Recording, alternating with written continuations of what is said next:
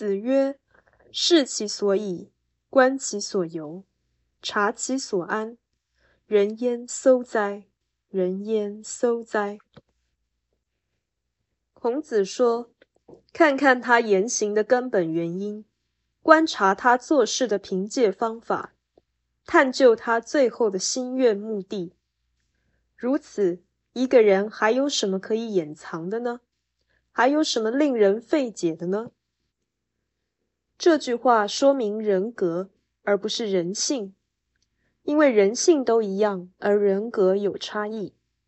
虽然人格是以人性为根本的变异，探讨人性结论一样，探讨人格则所见不同。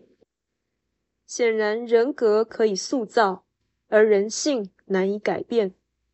教育的重点在于人格，而不是人性。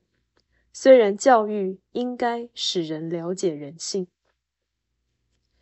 人为万物之灵，但不是宇宙主宰，所以人的言行有它产生的原因、使用的手段以及期望的目标，而不是真正自主自由。